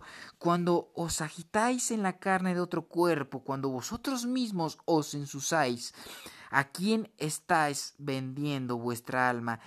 Intruso, intruso, oh Jesús, oh, oh, so, ah, ah. ¿Y quién es él? gritaba, pero permanecía interiormente serena.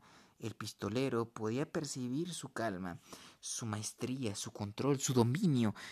De pronto supo con absoluta incertidumbre y lleno de terror que el hombre que, que se hacía llamar Walter había dejado un demonio dentro de ella, estaba poseída, y a través de su temor volvió a sentir que surgía el ardiente desosiego del deseo sexual. Pensó que era similar a la palabra que el hombre de negro había dejado en la mente de Ali, como una trampa preparada. El hombre que sujetaba la cabeza se derrumbó y avanzó a trompicones. Estoy condenado. aulló con el rostro tan desfigurado y controlado como si hubiera serpientes retorciéndose bajo su piel. Me he entregado a fornicaciones, me he entregado al juego, me he entregado a la hierba, me he entregado al pecado, me, me. Por su voz se elevó hacia el cielo en un horrible gemido histérico e inarticulado y volvió a apretarse la cabeza como si se tratara de una de un melón excesivamente maduro que pudiera estallar en cualquier momento. Los asistentes guardaron silencio como ante una señal y se quedaron inmóviles en semi-eróticas posturas de éxtasis. Silvia Pinston extendió una mano hacia el hombre y la posó en su cabeza. Los gemidos fueron cesando mientras los dedos de la mujer, blancos y fuertes, inmaculados y suaves, se hundían entre sus cabellos. Finalmente alzó la vista hacia ella y la contempló con una expresión inane. ¿Quién te acompañó en el pecado? inquirió, inquirió ella sus ojos, tan profundos, tan suaves y fríos como para ahogarse en ellos, se clavaron en los del hombre. El, el, el intruso. ¿Y cómo se llama? Se llama señor Gran Satán. Un susurro crudo y supurante. ¿Renunciarás a él? Anhelante. Sí, sí, sí, oh Jesús, Salvador mío. Ella le acunó la cabeza. Él la contempló con la vacuna y brillante mirada del fanático. Sí, ahora entrar por esa puerta, prosiguió, blandiendo un dedo hacia las sombras del vestíbulo, hacia donde se hallaba el pistolero. ¿Renunciarás a él en su propia cara? Por el nombre de mi madre. ¿Crees en el eterno amor de Jesús? El hombre comenzó a llorar. Joder, sí creo, sí creo. Él te perdona lo que has dicho, Johnson. Alabado sea Dios, respondió Johnson sin dejar de llorar. Sé que te perdona, como sé también que expulsará de sus palacios a los impenitentes y los arrojará al lugar de ardientes tinieblas, más allá del fin del mundo final. Alabado sea Dios. La congregación, extenuada, adoptó un tono solemne. ¿Cómo sé también? añadió la mujer, que este intruso, este Satán, este señor de las moscas y las serpientes, será derribado y aplastado. ¿Lo aplastarás tú si lo ves, Johnson? Sí, sí, sí, alabado sea Dios, yo soy Johnson, con ambos pies. ¿Lo aplastaréis vosotros si lo veis, hermanos y hermanas? Sí, saciados. Si lo veráis mañana pavoneándose por la calle mayor, alabado sea Dios. El pistolero, perturbado, abandonó su lugar en la iglesia y regresó a la población. El aire transportaba un vívido olor a desierto. Ya casi había llegado la hora de ponerse en marcha. Casi. Episodio 13. De nuevo en la cama. No te recibirá, le advirtió Ali. Parecía atemorizada. Nunca recibe a nadie, solamente sale los domingos por la tarde, para matarlos de miedo a todos. ¿Cuánto tiempo lleva aquí? Unos doce años, o puede que solo dos. El tiempo es extraño, lo sabes. No hablemos más de ella. ¿De dónde vino? ¿Por dónde? No lo sé. Mentira. Ali, no lo sé. Ali. Está bien, está bien. Vino de los moradores, del desierto. Lo suponía. Se relajó un poco. Es decir, del sudeste. A lo largo del camino que él estaba siguiendo el que a veces podía ver en el cielo al anochecer, y supuso que la predicadora había venido de mucho más lejos que los moradores o el propio desierto. ¿Cómo había viajado tanto? ¿Sobre alguna antigua máquina que todavía funcionara? Algo como un tren, por ejemplo. ¿De dónde viene? La voz de la mujer se hizo más grave. Si te lo digo, ¿haremos el amor? Igual lo haremos, pero quiero saberlo. Ella suspiró. Fue un sonido antiguo y amarillento, como el de volver las páginas de un libro viejo. Tiene una casa en la loma y... ¿Qué hay detrás de la iglesia? Una choza, mejor. Es donde vivía el... el verdadero ministro, hasta que se fue. ¿Te basta con eso? ¿Estás satisfecho? No, todavía no. Se inclinó sobre de ella. Episodio 14. Era el último día, y él lo sabía bien. El firmamento tenía un desagradable color amoratado, y desde lo alto los primeros dedos del alba lo iluminaban espectralmente. Ali iba de un lado para otro como un alma en pena, encendiendo quinques y vigilando los buñuelos de maíz que se freían en el sartén. En cuanto le hubo dicho lo que él quería saber, el pistolero le había hecho el amor ferozmente y ella, presintiendo la proximidad del final, había dado más de lo que nunca había dado lo había dado desesperada por la llegada de la aurora, con la infatigable energía de los dieciséis años, pero por la mañana estaba pálida, de nuevo al borde de la menopausia. Le sirvió el desayuno sin decir palabra. Él lo ingirió rápidamente, masticando, engullendo, acompañando cada bocado con un sorbo de café caliente.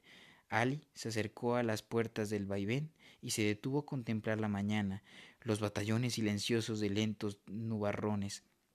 Hoy tendremos tormenta de polvo. No me sorprende. ¿Te sorprende algo alguna vez? preguntó irónicamente y se volvió a tiempo de verle recoger su sombrero. El pistolero se lo encasqueteó y pasó rozándola. A veces, contestó. Solo volvería a verla una vez con vida. Episodio 15. Cuando llegó a la choza de Silvia Pinston, el viento había cesado por completo y el mundo entero parecía en un trance de esperar. El pistolero conocía el desierto lo suficiente, lo suficiente como para saber que cuanto más duradero fuera el murmullo, más fuerte sería el vendaval cuando finalmente se desencadenara. Una extraña luz uniforme lo envolvía todo. En la puerta de la cabaña había clavada una gran cruz de madera, decrépita y cansada. Llamó con los nudillos y esperó. No hubo respuesta. Volvió a llamar. No hubo respuesta. Retrocedió un paso y golpeó violentamente la puerta con su bota derecha.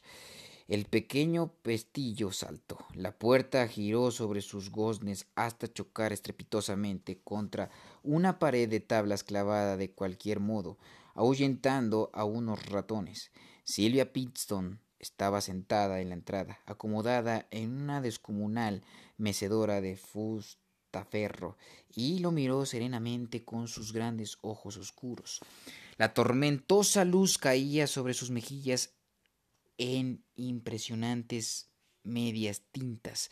Se cubría con un, con un mantón. La mecedora rechinaba levemente. Se estudiaron mutuamente el uno al otro durante unos momentos interminables. Nunca lo atraparás, dijo ella. Andas por el camino del mal. Estuvo contigo, dijo el pistolero. Y en mi cama me habló en la lengua, en la alta lengua, me te jodió en todos los sentidos de la palabra. La mujer no se arredró. Andas por el camino del mal, pistolero. Ocultas en las sombras. Anoche estuviste oculto en las sombras del santo lugar. ¿Acaso creíste que no te veía? ¿Por qué curó al mascayerba? Es un ángel del Señor, así me lo dijo. Supongo que sonreiría al decirlo. Ella descubrió sus dientes de un inconsciente gesto de fiera. Me advirtió que vendrías. Dijo que debía ser. Dijo que tú eres el anticristo. El pistolero meneó la cabeza. Eso no lo dijo él. La mujer le sonrió perezosamente. Dijo que desearías acostarte conmigo. ¿Eso es cierto? ¿Alguna vez conociste a, hombre, a un hombre que no quisiera acostarse contigo? El precio de mi carne es tu vida, pistolero. Me dejó un hijo, no el de él, sino el hijo de un gran rey. Si me invades, dejó que una sonrisa perezosa concluyera la frase. Al mismo tiempo movió los enormes y montañosos muslos que se extendieron bajo su vestidura como columnas de puro mármol. El efecto fue impresionante. El pistolero llevó las manos a las culatas de los revólveres. Llevas un demonio dentro, mujer, no un rey. No temas, yo puedo expulsarlo. El efecto fue instantáneo. La mujer se aplastó contra el respaldo y por su rostro cruzó una expresión de comadreja. No me toques, no te me acerques, no tocarás a la desposada del señor. ¿Qué te apuestas? replicó el pistolero sonriente. Avanzó, avanzó hacia ella. Como dijo el jugador al mostrar una mano de copas y bastos, simplemente miradme. La carne que recubría el inmenso armazón empezó a temblar, su rostro se había convertido en una caricatura de loco terror, y su mano se alzó hacia él con los dedos extendidos en el signo del ojo. El desierto, dijo el pistolero. ¿Qué hay más allá del desierto? Nunca lo atraparás, nunca, nunca, nunca arderás. Él me lo dijo, él me lo dijo, tú arderás. Lo atraparé, te lo aseguro. Eso, dijo el pistolero. Ambos lo sabemos. ¿Qué hay más allá del desierto? No, contéstame, no. Avanzó un paso más, se arrodilló y aferró a sus muslos. Las piernas de la mujer se apretaron como una prensa de tornillo. Comenzó a plañir de forma extraña y lasciva. El demonio, entonces, dijo él. No. La forzó a separar las piernas y sacó un revólver de su pistolera. No, no, no, no. expulsaba el aliento en estallidos breves y feroces. Contéstame. Se meció en la silla y el suelo tembló. De sus labios brotaron oraciones y fragmentos de jerga. Empujó el cañón de la pistola hacia adelante. Más que oírlo, pudo sentir el aire que aspiraban los pulmones de la aterrorizada mujer. Las amenazas la golpeaban en, los, en la cabeza. Las piernas redoblaban contra el suelo y al mismo tiempo el inmenso cuerpo trataba de absorber, de absorber a su invasor. Desde el exterior solo se les observaba el cielo amoratado. Ella chilló algo agudo e inarticulado. ¿Qué? ¡Montañas! ¿Qué hay en ellas? Él se detiene. Al otro lado, dulce Jesús, para cobrar fuerzas, meditación, ¿entiendes? Oh, yo, yo, yo, yo, de pronto, la enorme mole de carne se proyectó hacia adelante y hacia arriba, aunque él se guardó bien de dejar que su carne secreta no lo tocara. Luego la mujer pareció marchitarse y disminuir y sollozó con las manos sobre su regazo. Bien, dijo él, poniéndose de pie. El demonio ha quedado servido, ¿eh? Vete. Has matado al hijo del rey carmesí, pero lo pagarás caro. De eso doy fe con mi sello. Ahora largo, vete. El pistolero se detuvo en el umbral y volvió la cabeza hacia ella. No hay niño, observó observó él secamente. No hay ángel, ni príncipe, ni demonio. Déjame sola. Así lo hizo.